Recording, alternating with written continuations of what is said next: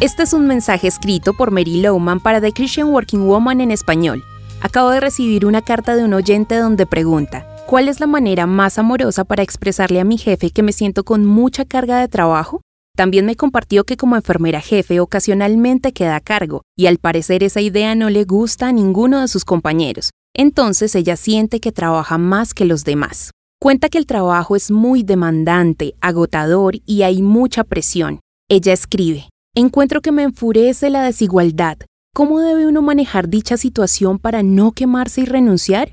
Nos presenta una muy buena pregunta. ¿Ser buena persona significa que debemos ser tapete de los demás? Quiero leer la Biblia en Mateo 5, comenzando en el versículo 38 que dice, ¿Han oído la ley que dice el castigo debe ser acorde a la gravedad del daño?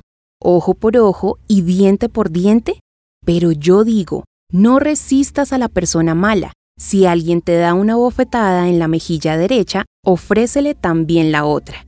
Si te demandan ante el tribunal y te quitan la camisa, dales también tu abrigo. Si un soldado te exige que lleves su equipo por un kilómetro, llévalo dos. Dales a los que te pidan y no des la espalda a quienes te pidan prestado. Es difícil para nosotros aplicar la enseñanza que Jesús nos dejó, ¿verdad?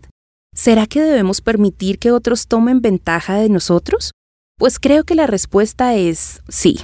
Al trabajar más de lo que nos piden y al poner la otra mejilla de manera voluntaria, hace parecer que se están aprovechando de nosotros. Sin embargo, en medio de un mundo que se consume por sus demandas y por el ego, nuestro comportamiento apacible será el correcto.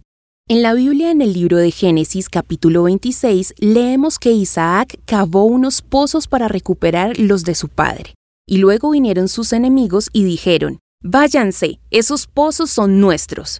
Eso le pasó dos veces. Él tenía derecho a sus hoyos y pudo haber comenzado una guerra, pues había hecho todo el trabajo.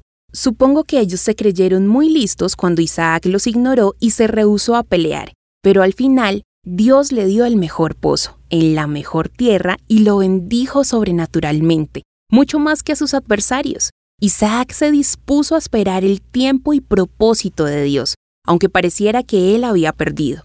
Entonces hoy, si alguien se aprovecha de ti, pídale a Dios paciencia y la gentileza para soportarlo. Recuerda que no será para siempre.